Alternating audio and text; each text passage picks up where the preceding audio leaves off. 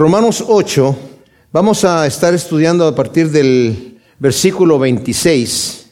Hemos visto realmente aquí cómo el apóstol Pablo en este tremendo libro de Romanos nos ha estado hablando de la salvación a través de la fe. Ese es el Evangelio, la buena nueva que tenemos nosotros en Cristo Jesús, que aunque hemos estado en conflicto con Dios porque hemos pecado y hemos estado destituidos de la gloria de Dios, no calificábamos, destituidos completamente. El Señor envió a su Hijo. Este es un plan maravilloso que Dios tiene para nosotros.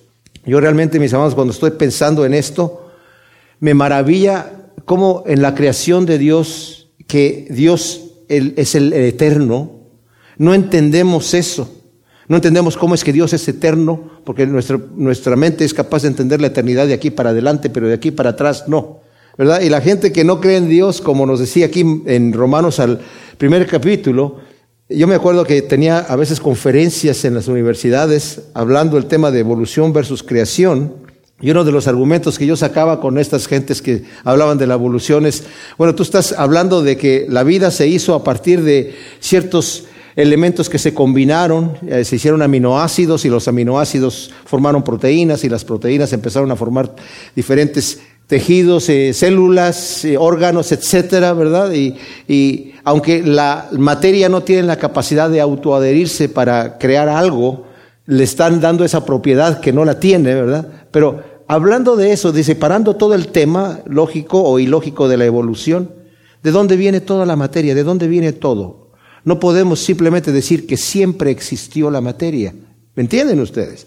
O sea, es imposible que lo material sea eterno porque vivimos en un mundo de termodinámica, de tiempo y espacio. Pero Dios, que es el eterno, se ha hecho ver su grandeza, su deidad. Lo invisible de Dios se hace visible por medio de las cosas hechas. Entonces, Pablo en este tremendo libro de Romanos, primero nos revela que todos los hombres estamos destituidos de la gloria de Dios. Los impíos, los moralistas, los religiosos, los buenos, los malos, los de todo mundo quedamos faltos delante de Dios. Pero Dios, dentro de su plan eterno, desde antes de la fundación del mundo, y esto es la eternidad hacia atrás, había planeado, porque nada es nuevo para Dios. No, no es que Dios de repente se le ocurra y sale con algo nuevo, la solución para un problema que de repente no previó. Dios sabe las cosas no entendemos la mente de Dios. Pero el detalle es este. Planeó, porque el hombre iba a pecar, y ya sabía antes de que lo creara que iba a pecar, planeó desde de antemano la muerte de Cristo Jesús por nuestros pecados. Y es una maravilla que nosotros los seres humanos tenemos la capacidad de acercarnos a Dios, a un Dios que nos quiere hacer bien solamente nos creó para compartir con nosotros su gloria, o sea, sus riquezas.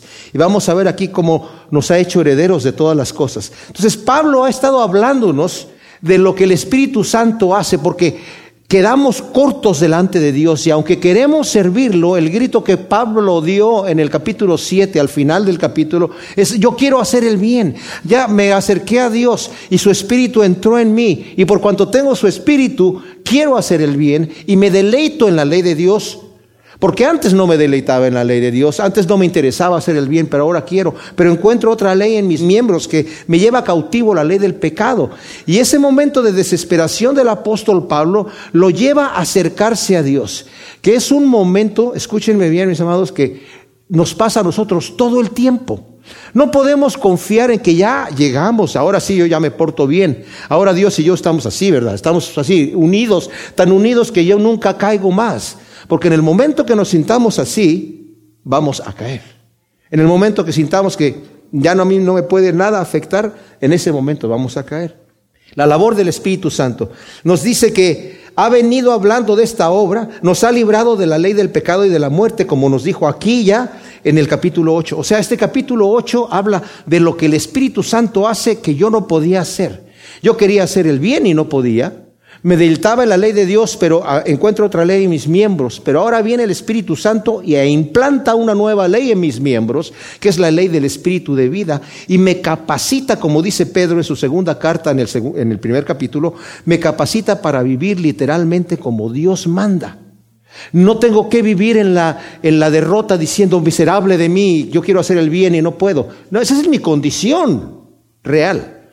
Pero al acercarme a Cristo Jesús y adherirme a Él, humillándome cada día, reconociendo, te necesito, Señor, yo no puedo. Este día, si tú no estás conmigo y me llevas de la mano caminando, yo voy a caer, porque yo no soy nada. Y lo que tengo que hacer, como dice Pablo, toma una decisión. Y la decisión es, voy a crucificarme a mí con Cristo. O sea, decido que estoy muerto al pecado. Un, muerto ya no peca.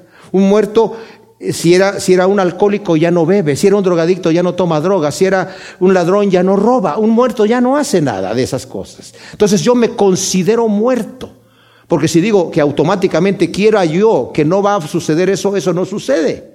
Dios me da el poder, libera, rompe la cadena, pero no me encadena a ser bueno, sino simplemente rompe la cadena del pecado y ahora yo tengo que considerarme muerto al pecado y decidir este día voy a morir al pecado y no voy a entregar mi voluntad al pecado. Señor, ayúdame porque tú sabes que yo soy polvo y sin tu ayuda yo no puedo.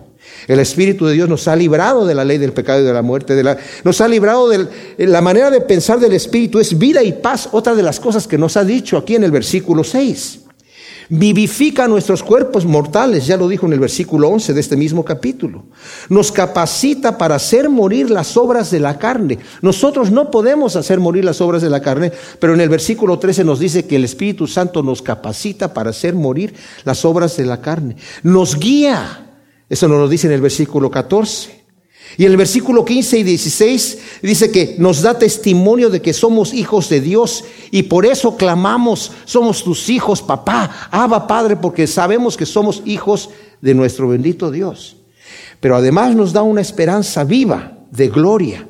Sabemos que vamos a estar con Cristo Jesús en el futuro, que no es un cuento de hadas que el reino de los cielos es algo que se establece, porque este Dios eterno no puede permitir el mal, el mal se autodestruye. Si pensáramos, bueno, ¿y qué tal si a Dios se le hubiera antojado no ser santo? No puede, no puede coexistir. El diablo, aunque es una entidad, es un ser espiritual muy superior a nosotros, se autodestruye, porque es mentira, corrupción, muerte, padre de mentira, ha venido a matar, a destruir y a robar. El robo, la muerte, todas esas cosas, eso es su reino. Entonces es algo que va hacia abajo. Si no estamos con el santo, con el eterno Dios, que es amor, vida y paz, solamente existe lo opuesto, las tinieblas, la mentira, la muerte la confusión. Entonces, este espíritu que el Señor nos ha dado ahora nos dice que nos va a ayudar, nos dice el versículo 26, Asimismo, este asimismo nos está diciendo todo lo que hemos hablado del Espíritu Santo que nos hace a nosotros, asimismo este mismo Espíritu ayuda nuestra debilidad. Y ahora entra en otra área. Una debilidad que tenemos en el tema de la oración. Dice, porque no sabemos cómo orar, no sabemos qué pedir.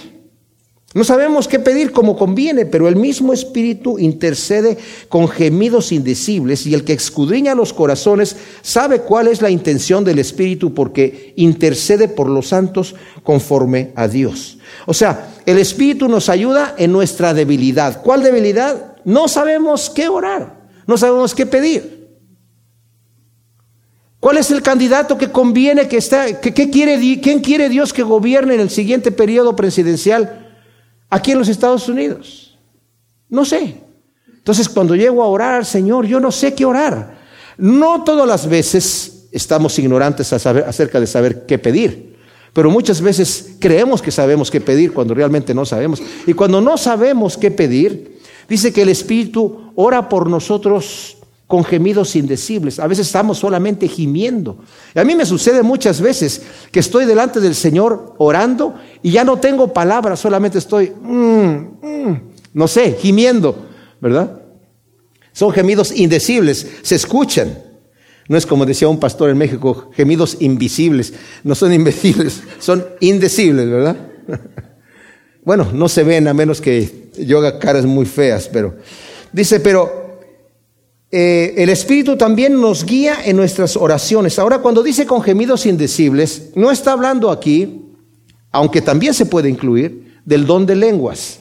El don de lenguas es un don que está descrito en, la, en, Primera de Corintios capítulo 12 y también eh, en el capítulo 14 sobre todo, eh, la iglesia de los Corintios tenía todos los dones, eh, y este don era para orar, es para orar al Señor, y el entendimiento queda sin, sin saber que uno está hablando, está hablando en otra lengua. Es un don que no todo el mundo lo tiene, pero los que lo tienen cuando oran no saben que están orando, pero están pidiendo a Dios, están orando al Señor, pero aquí está hablando de gemidos, no está hablando del don de lenguas. No estoy diciendo que no se utiliza en, situaciones parecidas, pero también en el capítulo 14 de Primera de Corintios dice, oraré en el espíritu, pero también oraré en el entendimiento. Cuando realmente estamos orando delante de Dios como debemos orar, el espíritu nos ayuda inteligentemente también a orar. O sea que a veces no sabemos qué pedir y no y cuando estamos orando no sabemos qué pedir y gemimos. Pero a veces el espíritu también nos pone en el corazón exactamente lo que tenemos que pedir y lo hacemos inteligentemente. Y dice que el Espíritu intercede por nosotros. Dice, Él sabe cuál es la intención. O sea, ¿quién está escudriñando los corazones de nosotros? Dios. Él entiende lo que el Espíritu Santo, que es la tercera persona de la deidad de Dios, lo que el Espíritu Santo está diciendo. Y el Espíritu Santo está orando por nosotros. ¿Se dan cuenta de esto? O sea, Dios orando por nosotros mismos el Espíritu intercediendo. Más adelante va a decir ahí que Cristo mismo también intercede por nosotros. Y he hablado yo que cuando leí esa parte de, que el Señor le dice a Pedro, Pedro, Satanás ha pedido el alma de todos ustedes para zarandearlos como a trigo, pero yo he orado para que tu fe no falte y una vez que vuelvas, confirmes a tus hermanos. Yo cuando oraba ese pasaje decía, ay, qué suerte Pedro, qué, qué afortunado. Cristo mismo intercedió por él, orando por él. Pero aquí nos dice que Cristo también intercede por nosotros, ¿verdad? Entonces, el Espíritu intercede por nosotros aquí, pero más adelante también nos va a decir que el Señor es el que intercede por nosotros también en el versículo 34, ¿verdad? Donde Cristo mismo personalmente intercede por nosotros. Y la otra cosa es como el Espíritu está orando y ora conforme a lo que Dios quiere que ore, yo estoy orando conforme a lo que Dios quiere que yo ore. Yo estoy pidiendo lo que Dios quiere que yo pida. Esta no es una trampa de parte de Dios porque en primera de Juan 5 eh, del 14 al 15 dice que cuando oramos a Dios conforme a su voluntad, Él nos escucha. Y si él, sabemos que Él nos escucha, sabemos que tenemos la respuesta de las peticiones que le hemos hecho. Este no es un truco. Tienes que pedir solamente lo que yo quiero que pidas porque si no, no te lo doy. Ah, pues así, así, ¿para qué pido? No, no, no se trata de eso. No es un truco, lo que pasa es que Dios quiere lo mejor para nosotros. Él sabe qué es lo que más nos conviene y oramos conforme a su voluntad. La voluntad de Dios, mis amados, no es castigo, no es penitencia, no es que, ah, eso es lo que quería, yo quería verte así. Algunos, yo cuando recién me convertí, decían, ten cuidado de que no le digas al Señor, oye, haz lo que tú quieras hacer, porque te va a decir, ah, sí, te voy a mandar al África, te voy a mandar a la parte más dura, o te voy a mandar a no sé dónde. Dios no nos trata así. Si tu hijo te pide un pan, dice él, tú le vas a dar una piedra, o si te pide un pez, le vas a dar una serpiente. Y si ustedes que son malos saben tratar a sus propios hijos bien, ¿cuánto más nuestro Padre Celestial nos va a dar las buenas cosas cuando nosotros le pidamos? Él quiere lo mejor para nosotros.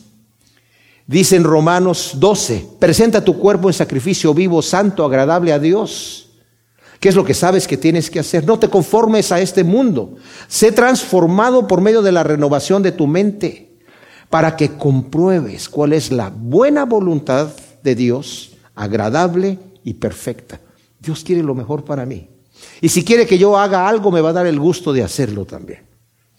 Porque me prepara para todas estas cosas. Y luego dice, y sabemos que a los que aman a Dios, todas las cosas ayudan para bien a los que son llamados conforme a su propósito.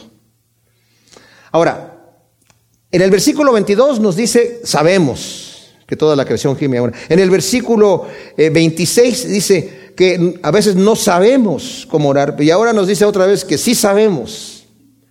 ¿Y qué es lo que sabemos? Que a los que aman a Dios todas las cosas ayudan a bien conforme a su propósito. Dios está actuando en nosotros. Dios actúa para bien, eso lo sabemos en todas las cosas. Digo que sabemos, mis amados, les voy a decir por qué, porque a veces cuando no entendemos lo que está pasando y cuando no sabemos por qué Dios está haciendo esto, tenemos que recargarnos en lo que sí sabemos. Es un error. Recargarnos en lo que no sabemos y dejar lo que sabíamos y dejarlo atrás. ¿Qué sabemos? Sabemos que el Padre envió a su Hijo al mundo a morir en la cruz por nosotros porque nos amó de tal manera. Y sabemos que todas las cosas ayudan a bien. Y cuando dice todas las cosas, no solamente son las cosas bonitas y agradables, son todas las cosas. Porque al final nos damos cuenta que aún las pruebas y las aflicciones y las tragedias traen en mi vida un crecimiento espiritual. Por eso dice Santiago, gózate cuando estás en diversas pruebas, porque la prueba de tu fe produce paciencia, pero tiene que tener la paciencia su obra completa para que seas perfecto y cabal sin que te falte cosa alguna. O sea que la prueba solamente hizo en mí, me dio la virtud de la paciencia, y una vez que la virtud es completa en mi vida, llego a ser perfecto y cabal para que no me falte nada. Ese es el propósito de Dios, no la prueba. La prueba fue el medio por medio del cual yo llegué a ser perfecto y cabal sin que me falte cosa alguna. Mi fe tiene que ser probada como el oro, dice Pedro en el fuego. ¿Por qué? Para que sea encontrada valiosa, para que se purifique y sea quitada todo lo malo que está allí y la fe crezca, como el Señor probó a Abraham. Una vez que ya lo declaró justo, le mandó pedirle a su hijo que lo sacrificara. Obviamente no lo permitió Dios, pero la fe de Abraham, que ya era el padre de la fe, creció. Probó a Job, probó a los diferentes siervos, a José, a los diferentes siervos que ya tenían fe para que su fe creciera y llegaran a ser aún mayores en fe y en confianza con nuestro bendito Salvador. Entonces sabemos que todas las cosas nos ayudan a, a Ahora, incluyendo los sufrimientos del versículo 17 que nos dice aquí. Si somos hijos, por una parte somos herederos de Dios y por otra somos coherederos con el Mesías, ya que juntamente padecemos para que juntamente seamos glorificados. Incluyendo esos sufrimientos, sabemos que nos ayudan a bien porque amamos al Señor. Ahora, este no es una promesa para todos, es para aquellos que aman al Señor. ¿Tú amas a Dios? Yo sé que amo a Dios. Entonces yo sé que todas las cosas que pasan en mi vida me ayudan para bien. Aún las adversidades, aún las cosas que yo no entiendo. Y cuando no las entiendo, ¿por qué Dios está poniendo esta cosa aquí? De hecho hay gente que me ha preguntado a veces, oye, ¿y por qué Dios esto? Y les digo, ¿sabes qué? Detente ahí. No me sigas preguntando. Yo no te, te puedo decir los porqués de Dios. Ni siquiera uno. Porque no puedo explicar la mente de Dios. Pero recárgate en lo que yo sé que es Dios. Nos ha amado de tal manera que ha dado a su Hijo unigénito y nos lo ha dado para que heredemos con Él todas las cosas, nos lo va a decir más adelante. Nos ha hecho herederos y coherederos con Cristo Jesús, herederos de Dios. Y como dice el versículo 32, el que no escatimonia a su propio Hijo, sino que lo entregó por todos nosotros, ¿cómo no nos dará gratuitamente también con Él todas las cosas? Eso es lo que Dios quiere para nosotros. Entonces, esas son cosas que yo sé y sé que todas las cosas ayudan para bien, porque yo amo al Señor, ahí me recargo y ahí descanso mientras estoy pasando por el problema. Y dice, los que aman a Dios, los que han sido llamados conforme a su propósito. O sea, han sido llamados conforme al propósito de Dios. Y aquí vamos a ver un conflicto que hay que es difícil entender. La soberanía de Dios versus el libre albedrío del hombre. Se han creado doctrinas que han separado a la iglesia, porque no son cosas que no podemos entenderlas con nuestra mente limitada. Dice Ernesto Trencher, la revelación que Dios da de sí mismo a través de las escrituras, especialmente su consumación en Cristo, prohíbe toda idea de un llamamiento arbitrario. El llamamiento de Dios no es arbitrario, como algunos predican. En todo momento hemos de ver implícitos los grandes principios del Evangelio, aunque no todo puede presentarse en todos los pasajes. O sea, no en un pasaje bíblico está contenida toda la doctrina. A veces cuando se ponen uno con el otro, vemos que hablan de cosas diferentes. Este habla de la soberanía de Dios y este habla de la responsabilidad humana. Entonces, ¿cuál es la cosa? ¿Es lo que Dios quiere hacer o es lo que yo tengo libertad de hacer? La totalidad del Evangelio nos revela la cara y cruz del propósito de Dios por una parte y la responsabilidad humana por otra. Siempre dentro de una obra pura de gracia que prohíbe todo pensamiento de una vocación basados sobre méritos humanos o de obras buenas. O sea, al final Dios lo hace todo, ¿verdad? Y es como cuando entramos, porque aquí va a hablar de la predestinación. Y la gente cree que la predestinación es que Dios te escogió de antemano basada en su propia voluntad. ¿Es cierto eso? Sí. Porque Él quiso, no porque vio algo bueno en ti. ¿Es cierto eso? Sí. Pero entonces, ¿por qué no escogió aquel? No sé. Ah, entonces es arbitrario. No, no es arbitrario. Bueno, entonces ya no tengo yo la libertad de escoger. Sí. Pero entonces Él me escogió. Sí. Cristo dijo, nadie viene a mí si el Padre no lo trae. Ah, ¿viste? El que llegó ahí fue porque el Padre lo trajo. O sea, la obra la empezó Dios y el que no fue fue porque el Padre no lo trajo. A sus discípulos les dijo, ustedes no me escogieron a mí, yo los escogí a ustedes. Ahí está, el Señor me escogió a ti. Pero luego dice, el que a mí viene yo no le echo fuera. Oh, pero entonces, ¿cómo está la cosa? ¿Verdad? Porque de tal manera amó Dios al mundo y dio a su Hijo amado para que todo aquel que en él cree no se pierda, sino que tenga vida eterna. Pero entonces, ¿es, ¿la soberanía de Dios es, absoluta? Sí. Pero entonces mi libre albedrío es también libre, también. Pero no los puedo compaginar los dos en, en el mismo paquete. Exactamente. Dios no te ha pedido que los compagines. Tu mente no los puede hacer.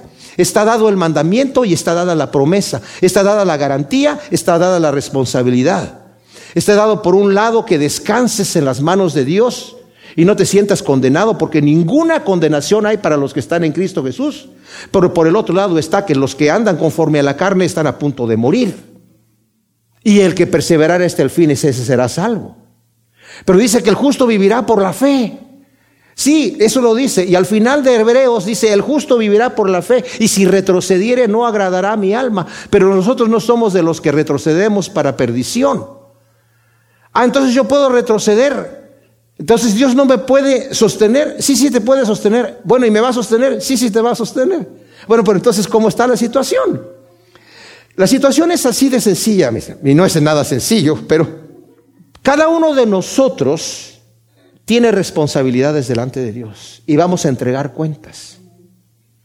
Pero no es del que quiere, sino del que Dios tiene misericordia. ¿Y por qué Dios no tuvo misericordia de aquel? No te preocupes, ha tenido misericordia de ti. Te está dando la oportunidad. Te dice, he puesto delante de ti el camino del bien y la vida y el camino del mal y la muerte. Escoge el camino del bien y la vida. Bueno, ¿lo escojo yo o lo escoges tú por mí? ¿O cómo va a estar la cosa, Señor? ¿Y saben cómo es? Es como si yo, han dos puertas, que dice una, yo escojo a Cristo y otra que dice, yo no escojo a Cristo. Y estoy, ok, yo escojo a Cristo. Bueno, no, pues yo escojo a Cristo. Ok, Señor. Y paso la puerta y digo, escogí a Cristo, Señor. Yo te escogí. Aquellos no te escogieron, yo te escogí, Señor. Y volteo y dice la puerta, tú no me escogiste, yo te escogí a ti. O sea, yo tuve el libre albedrío de pasar por la puerta, pero una vez que pasé por la puerta antes de que me levante el cuello, es... Oh. Mas el justo por la fe vivirá. Esto es por fe. Yo sí creí. Sí, pero ¿sabes qué? Es un don de Dios. Ah, caray, entonces ¿cómo está la cosa? Bueno, no lo puedo cuadrar dentro de mi mente carnal, pero estas dos verdades son verdades que existen. Ahora, en el versículo 29 de Romanos 8, como he estado hablando, hemos entrado en un tema que se extiende impresionantemente, en el tema de la soberanía divina y del libre albedrío humano. Ha dividido a la iglesia porque se han hecho doctrinas, existen dos escuelas principales de esto, el arminianismo y el calvinismo. Yo estoy convencido que el arminianismo no lo inventó Arminio y que el calvinismo tampoco lo inventó Calvino. Después de que murió Arminio, salieron los cinco puntos del arminianismo y fueron presentados a la iglesia de Holanda para que fueran los puntos para decir esto es en lo que creemos y tiene que ser así se metió a un estudio a esto y después sacaron los cinco puntos del calvinismo. Calvino ya había muerto hace mucho tiempo.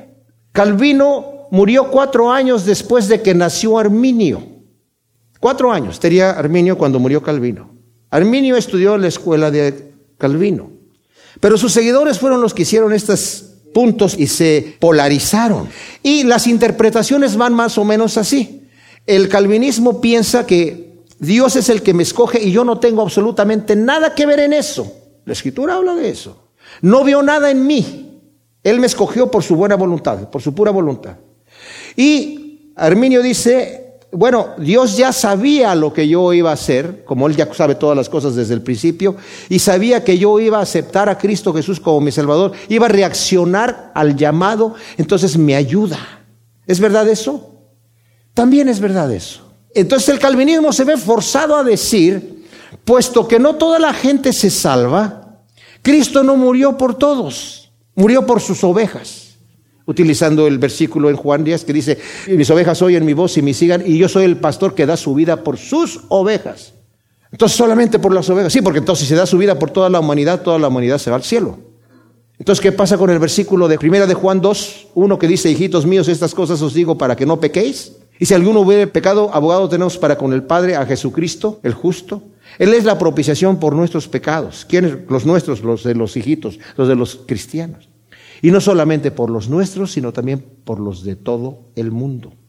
Ahora, claro, hay explicaciones que se pueden dar para defender las posiciones, ¿verdad? Pero por un lado, Arminio dice que está la gracia de Dios allí, pero tú puedes resistir. El Espíritu Santo te llama, pero tú les puedes decir, yo no quiero ir. El calvinismo dice, es irresistible la gracia de Dios. Cuando te llama, tienes que ir porque no lo puedes resistir. No, es, no le puedes decir que no. Si Dios quiere que te vayas al cielo, te vas al cielo y punto. Ahora, cuando se polarizan todas estas cosas, mis amados, que son verdades en la escritura, se deja de ver el cuadro completo. ¿Y cuál es el cuadro completo? Dios es soberano y absoluto, sí. Yo soy responsable de mis actos, sí, Señor. Ahora tenemos el Espíritu Santo morando en nosotros. ¿Quién de ustedes, incluyéndome a mí, quién de nosotros, nos sentimos forzados a portarnos bien? Nadie. ¿Quién de ustedes o de nosotros nos sentimos forzados a portarnos mal? Nadie. ¿Tenemos libertad? Dios nos ha hecho libres. Antes no éramos libres, estábamos esclavos del pecado, ahora no somos esclavos del pecado. Podemos ir a pecar si queremos o podemos obedecer a Dios. Hay una lucha en mí, claro. Gálatas dice que está el espíritu luchando contra la carne y la carne contra el espíritu, constantemente. Y esa lucha no se acaba, pero Dios me ha dado mandamientos, ordenanzas que yo tengo que hacer. Todo el sermón del monte, todo el sermón del monte. Bienaventurados los mansos, los crucificadores. No está declarando gente que ya tienen personalidades aquí y allá. Y bienaventuradas estas gentes que ya están hechas, creadas de esa manera, ¿verdad? Tú no eres misericordioso, claro, porque Dios no te hizo misericordioso, así que tranquilo, pero, pero a lo mejor eres pobre en espíritu. O sea, vas a ser bienaventurado de alguna manera. No, son bienaventuranzas donde el Señor me está llamando a que yo tenga ese carácter. Cuando el Señor me dice ama a tu enemigo, pon la otra mejilla, no me dice, bueno, vas a poner la mejilla cuando yo quiera que pongas la mejilla y yo te voy a hacer poner la mejilla. Yo tengo la libertad de odiar a mi enemigo o de amarlo. Tengo la libertad de no afanarme por el día de mañana y de buscar primeramente el reino de Dios y su justicia. Dios no me va a hacer buscar el reino de Dios y su justicia a la fuerza. Tengo la libertad de hacerlo. Entonces, todo, cuando vemos todo el sermón del monte, dice, si tu ojo te es ocasión de caer, sácalo y échalo de ti. Si tu mano te es ocasión de caer, córtala. Si tu pie te es ocasión de caer, córtala. Mejor te es entrar mutilado al reino de Dios que con todo tu cuerpo entrar al infierno. Ahora, Dios no quiere que me mutile físicamente. Entendemos eso. Está hablando en una forma alegórica diciendo, si tú tienes algo en tu vida que te está haciendo pecar y le estás echando la culpa allí, corta eso. Si es tu trabajo y dices, este es mi trabajo, tengo muchas tentaciones, salte de allí. Si es esta ciudad que hay mucho pecado y bueno, pues, pues, salte de la ciudad, vete a la montaña. O sea, el pretexto que tengas ahí que te hace pecar, quítalo. ¿Dios me va a forzar a hacer eso? No, es mi voluntad que yo tengo que hacer estas cosas, ¿verdad? Entonces, cuando vemos toda esta situación allí, a veces podemos pensar, bueno, entonces tiene que ver todo conmigo. No, porque a la vez, dice, en Él está el querer como el hacer por su buena voluntad. Pero también me dice que busque y que tema y que ande en mi salvación con temor y temblor. Porque en Él está tanto el querer como el hacer. O sea, yo, hay cosas que yo tengo que hacer y cosas que Él hace y, si, y las hacemos al mismo tiempo. Y querer descifrar toda esta madeja del plan de Dios es imposible. Hay misterios en la escritura, mis amados, Que no, no misterios de, uy, qué misterio. No, no, me estoy hablando de misterios, de cosas que no entendemos nosotros, ¿verdad? Porque están, son muy complejas para nuestra mente. Y el Señor nos dice, mira, descansa, descansa en esto. He estado leyendo mucho acerca de este tema de las doctrinas de Herminio y de Calvino, o más bien de sus seguidores, pero el detalle en que, que encontré, muchos muy sabiamente dicen, esas doctrinas por separado, así como están, no nos están dando todo el consejo de Dios y querer meter todo el Evangelio y todo lo que Dios nos ha comunicado en esos cinco puntos de acá o en los cinco puntos de acá es un error. Tenemos que saber que el Señor nos habla de muchas cosas, descansamos en el amor de Dios, pero a la vez, mis amados, tenemos una responsabilidad ante Dios. Bueno, aquí no lo va a decir. Nos acaba de decir en el versículo 28 que sabemos que a los que aman a Dios todas las cosas ayudan para bien, y esto es lo que son llamados conforme a su propósito. Muchas personas dicen, ahí está el tema, dice que son llamados conforme a su propósito. Entonces, aman a Dios porque Dios los llamó. Es un llamado eficaz que le llaman así, ¿verdad? Porque hay llamado ineficaz. El llamado ineficaz sería que muchos son los llamados y pocos los escogidos. Eh, y le llaman el llamado eficaz a los que el Señor escoge. Al otro lo llamó, pero no es un llamado eficaz. Muchos van a venir ahí, pero no todos van a entrar al reino de los cielos. Muchos van a decir en aquel día, Señor, Señor, pero que no hicimos, sí, pero es que tú no tenías un llamado eficaz. Bueno, el llamado eficaz simple y sencillamente quiere decir que Dios te ha llamado y tú has seguido allí, pero dice aquí, son llamados y Dios hace toda la obra. Como dije yo, y no quiero confundirlos, esta es una verdad. Dios hace toda la obra. Pero no quiere decir que yo amo a Dios exclusivamente porque Él me escogió y yo no tengo absolutamente nada que hacer. Y no puedo hablar de porcentajes. Bueno, entonces, ¿qué porcentaje Dios pone eh, en las cosas que yo tengo que hacer para él y qué tal porcentaje va a ser. Ok, si el 50% y 50%, o el, Señor tiene el 60, yo tengo el 40, o, a lo mejor él tiene el 90 y yo el, el 10, o, o el 99.9 y yo tengo el, el 0.1. ¿O cómo está la cosa? No podemos hablar de porcentajes porque está, por un lado, toda la voluntad absoluta y soberana de Dios, completa, y por el otro, toda nuestra responsabilidad también. Entonces es ahí en donde, ¿qué, nos hace sentir esto cuando, cuando lo vemos de esta manera? Caemos delante del Señor en humildad diciendo, Señor bendito, gracias por tu amor. Porque me escogiste desde antes de la fundación del mundo. Conforme a tu propósito soy llamado, como dice este versículo 28. Y como soy llamado conforme a tu propósito, te amo. Y, no, y el amor que yo tengo delante de Dios es un mandamiento. No tendrás dioses ajenos. Ama, ama a Dios con toda tu alma, con toda tu mente y con todas tus fuerzas. Es el primero y grande mandamiento, dijo el Señor Jesús. Y el segundo es semejante, amarás a tu prójimo como a ti mismo. Pero luego dice Juan, nosotros le amamos porque Él nos amó primero. Él es el que depositó ese amor en nuestro corazón. Porque fuimos llamados, le amamos. Y este versículo dice que todas las cosas ayudan a bien a aquellos que aman al Señor. ¿Y por qué lo aman? Porque fueron llamados conforme a su propósito, con ese llamamiento eficaz. Pero tenemos el libre albedrío de decir, yo no voy a recibir eso. Yo no creo que la gracia de Dios es irresistible, perdónenme, pero en ese punto yo no estoy de acuerdo.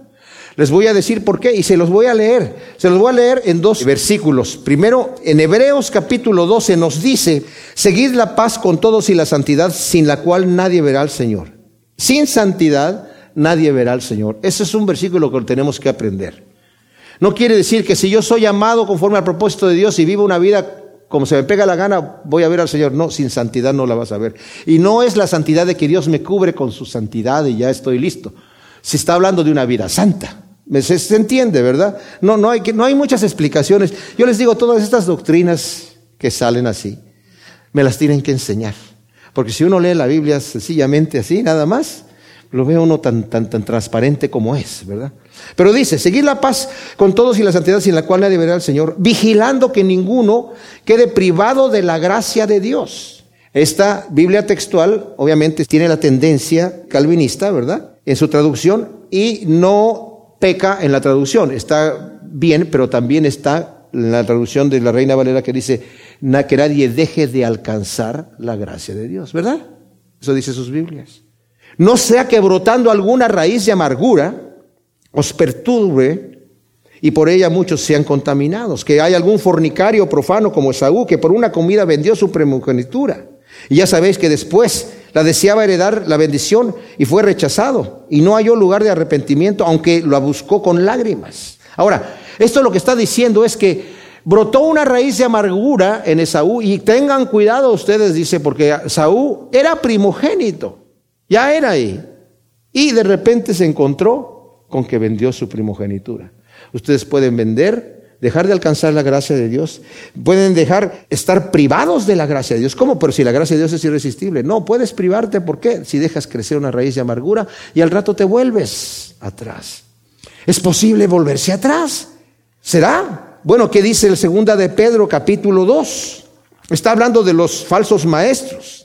Y dice el versículo, por ejemplo, 19 del capítulo 2 de segunda de Pedro, estos hombres les prometen libertad y ellos mismos son esclavos de corrupción, porque de quien uno es vencido, de éste queda hecho esclavo, porque si tratando de escapar de la contaminación del mundo por medio del conocimiento del Señor y Salvador Jesucristo, y enredándose otra vez en ellas, son vencidos. Su postrer estado viene a ser peor que el primero porque mejor les hubiera sido no haber conocido el camino de la justicia que después de conocerlo volverse atrás del santo mandamiento que les fue dado.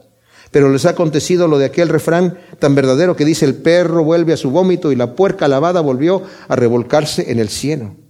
Ahora fíjense que dice el versículo 20, esto es importantísimo porque lo vamos a ver en un instante que si tratando de escapar de la contaminación del mundo y por medio del conocimiento del Señor Jesucristo, cuando habla aquí de conocimiento, la palabra gnosco, gnosis, en griego, muchos eruditos dicen, eso quiere decir un conocimiento de relación, porque dice el versículo 29 eh, de Romanos que estamos viendo aquí, porque a los que antes escogió también los predestinó para ser de la misma forma de la imagen de su Hijo, para que Él sea el primogénito entre muchos hermanos. Ahora, yo estoy leyendo la Biblia textual que, como dije yo, tiene esta tendencia, pero no está pecando en su traducción. Lo que sí está haciendo está interpretando, porque la palabra es los que antes conoció, gnosis. Ah, dice, pero ah, ese, ese gnosis quiere decir un conocimiento de relación. A los, a los que, con los que antes tuvo relación, porque como Dios es el Dios eterno, le dijo a Isaías, yo te conocí desde el vientre de tu madre y te amé y te separé. Al pueblo de Israel yo lo conocí, o sea, lo amé. Entonces está hablando de esto y no tanto de que porque Él te conoció, antes te predestinó de esta manera. Pero, señores, es la misma palabra que está utilizando aquí Pedro. Estos por el conocimiento del Señor se volvieron atrás. Entonces es posible. Tenían una relación con el Señor y se volvieron atrás. Su posterior estado vino a ser peor primero. Efectivamente, otro versículo no los quiero andar trayendo así, pero para nada más, para que sepan ustedes, el capítulo 10 de Hebreos, en el versículo 36 dice, porque tenéis necesidad de la paciencia para que habiendo hecho la voluntad de Dios obtengáis la promesa. Porque aquí un momento, tan solo un momento, y el que ha de venir vendrá y no tardará. Y luego este versículo 18 es clave. Porque el justo vivirá por fe. Es un versículo que está en el Antiguo Testamento y en el Nuevo Testamento muchas veces. El justo vivirá por la fe. Ah, perfecto. Ahí está, garantizado está, ¿verdad? No es por obras, no es por Y ya está sellado con, la, con el Espíritu Santo y pase lo que pase, me voy al cielo. Pero dice, y si retrocediere, mi alma no se agradará de él. Pero nosotros no somos de los que retrocedemos para destrucción o para perdición, sino de los que tenemos fe para preservación del alma. O sea que si me regreso, ¿qué pasa? Pues me regresé. Dios no me va a torcer el brazo para irme al cielo. Les digo, mis amados, casarse con una posición doctrinal es peligroso porque podemos estar confiando nuestra eternidad en una posición teológica que a alguien se le ocurrió y que dijeron esta es la correcta interpretación. Mis amados, el Espíritu de Dios y la Biblia permanece arriba de toda interpretación, arriba de cualquier escuela de pensamiento teológico. La Biblia es el juez de eso. Y nosotros tenemos que entender estas situaciones. Ahora, Volvamos a donde estábamos, donde dice, porque a los que antes escogió o conoció, también los predestinó para ser de la misma forma de la imagen de su Hijo, para que Él sea el primogénito entre muchos. Como dije yo, la palabra es pregenosco, que es conocer de antemano. Algunos le ponen elegir de antemano, a los que antes eligió. Es más, yo tengo un amigo que es maestro de griego y me dijo, ¿sabes qué? La palabra antes conoció es al combinarla significa otra cosa, significa eligió. Es como, como la palabra en inglés butterfly. Butter quiere decir mantequilla o manteca como le dicen en otros países. Y fly, pues mosca. Y no está diciendo manteca mosca, estamos, butterfly es una mariposa. Entonces cuando pones esas dos palabras juntos, significa otra cosa. Hoy hay otras palabras que, que al unirlas significan otra cosa, sobre todo en el idioma inglés. Entonces aquí, al unir a los que antes conoció, significa que los eligió. Bueno, probablemente sí. Pero hay muchos este, versículos que no son así. Por ejemplo, si leemos Hechos, utiliza la misma palabra. El versículo 23 del capítulo 2 dice, a este entregado por el determinado designio y anticipado conocimiento de Dios. O sea, ¿quién? Cristo Jesús fue entregado por el anticipado conocimiento pregonosco. También está usando la misma palabra. Y luego, eh, cuando Pedro, en primera de Pedro, es segunda de Pedro, perdón, 3.17.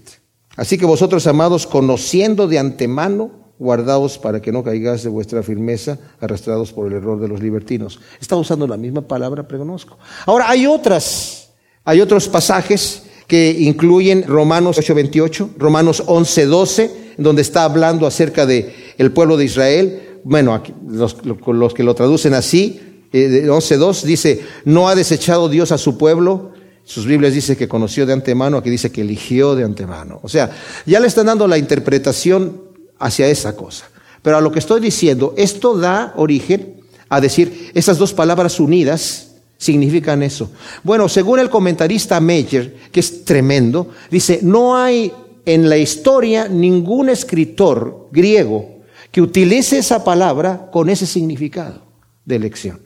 Es algo que de repente a alguien se le ocurrió decir, vamos a decir que estas dos palabras aquí unidas significan esto, ¿verdad? Porque necesitamos que la doctrina se vaya para este lado. Pero por eso digo que necesitamos tener mucho cuidado. Y dice, también los predestinó a los que antes conoció los predestinó a ser de la misma forma de la imagen de su Hijo para que sea primogénito entre muchos. O sea, el propósito de Dios en mi vida, mis amados, es que yo llegue a la estatura de Cristo Jesús. Como dice el versículo 30, y a los que predestinó a estos también llamó, y a los que llamó a estos también declaró justos, y los declaró justos, y a estos también glorificó. O sea, el Señor quiere que lleguemos a la imagen de Cristo Jesús. Y esta labor que el Espíritu Santo está haciendo en nosotros para crearnos a la imagen de Cristo Jesús, tenemos muchos lados que hay que limar. Por eso vienen las cosas y las tribulaciones y las pruebas y los conflictos, porque el Señor está obrando con nosotros. Pero en todas estas cosas nos está conformando a la imagen de Cristo Jesús. Y nos predestinó. El predestino, algunos le ponen preordinar es mejor, o se los ordenó de antemano, porque la palabra destino de alguna manera como que infiere en la mente de algunas personas, pues lo que el destino ya estaba en mi vida, ¿verdad? Y, entonces podría ser un poquito así medio, wow, ¿me entiendes? Horóscopo, una cosa así. Pero eh, no se trata de eso, simplemente que el Señor nos escogió y ordenó nuestra vida porque nos conoció de antemano, nos eligió también de antemano. Las dos palabras se, se aplican. Pero no nos vamos a casar de una posición doctrinal porque yo sé que yo puedo retroceder y voy a poner mi eternidad en peligro, simple y sencillamente porque digo, no, yo mi salvación jamás la pierdo, yo ya soy salvo. ¿Saben qué? Nuestra salvación, mis hermanos, es una salvación que no se ha completado todavía hasta que estemos en la presencia de Dios. Estamos en el proceso de la salvación. ¿Puedo estar seguro de, mi, salvación? Sí, puedo estar seguro. Yo me acuerdo que el pastor Chuck Smith estuvo en una conferencia de pastores en donde estaba el conflicto de que había pastores eh, del lado de Arminio y unos del lado de Calvino y había un conflicto dentro de los pastores de Calvary Chapel. A ver, ¿cuál es la posición que va a tomar? Y dice el pastor Chuck Smith, yo, pastores, estoy seguro de mi salvación. Y todos los calvinistas dijeron, yeah, así es, Señor. Qué bueno, ¿verdad? Dice, ¿por qué? No pienso nunca, nunca abandonar a mi Señor Jesús. Entonces yo puedo descansar en que Dios me va a sostener, porque yo no estoy eh, con la decisión de abandonarlo nunca, sino de que Él me mantenga ahí. Entonces, porque la doctrina de Arminio, como dije, es que pretende que es a, la fuerza humana, aunque no, no todo el mundo lo piensa así, no todos los arminianos toman esa posición de que es, pero que sí, el, el hombre le tiene que echar muchas ganas para su salvación. Y el calvinista dice, todo es de parte de Dios, así que descánsate ahí. Pero como dijo un profesor eh, allá en Chile del, seminario bautista, dijo, él siendo calvinista dijo, vive como arminiano, o sea, échale todas las ganas, y descansa como calvinista, sabiendo que Dios te tiene en sus manos, ¿verdad? Así que ese es, yo veo eso muy sabio, porque entonces descansamos, no estamos así de que, ay, pequé ¿Qué pasa si, si, salgo a la calle, acabo de orar y estoy así, Señor, gracias, bendito Dios, y se me atraviesa algo, le digo, oye, no sé, se me salen dos, tres ranas de la boca y me atropellan. ¿A dónde me voy? Pues me voy a la gloria, el Señor ya sabe, o sea, o sea, yo descanso, ¿verdad? No decir, Señor, uy, esas ranotas que te salieron, ya, ya había mucho tiempo que no las decías, ¿verdad? No, sino lo que pasa es que descanso en el Señor, porque mi intención es servirlo, es seguirlo. Y no tengo que estar con temor. Hay mucha gente que no quiere venir al Señor porque dice, no, es que yo no me puedo portar tan bien así como tan, santo, no puedo llegar, híjole, no. Entonces yo nunca voy a llegar al estándar que quiero que, que, pues entonces no estamos confiando en el poder de Dios. Dios no vino por los buenos, dice el Señor, yo vine por los enfermos, por los pecadores, por lo vil y lo menospreciado del mundo. Gracias te damos, Señor, por tu palabra. Te pedimos que tú guardes estas semillas, Señor, y que den su fruto al ciento por uno, que podamos descansar en ti, sabiendo que hemos sido elegidos desde antes de la fundación del mundo. Te damos gracias por tu amor y tu misericordia. En el nombre de Cristo Jesús. Amén.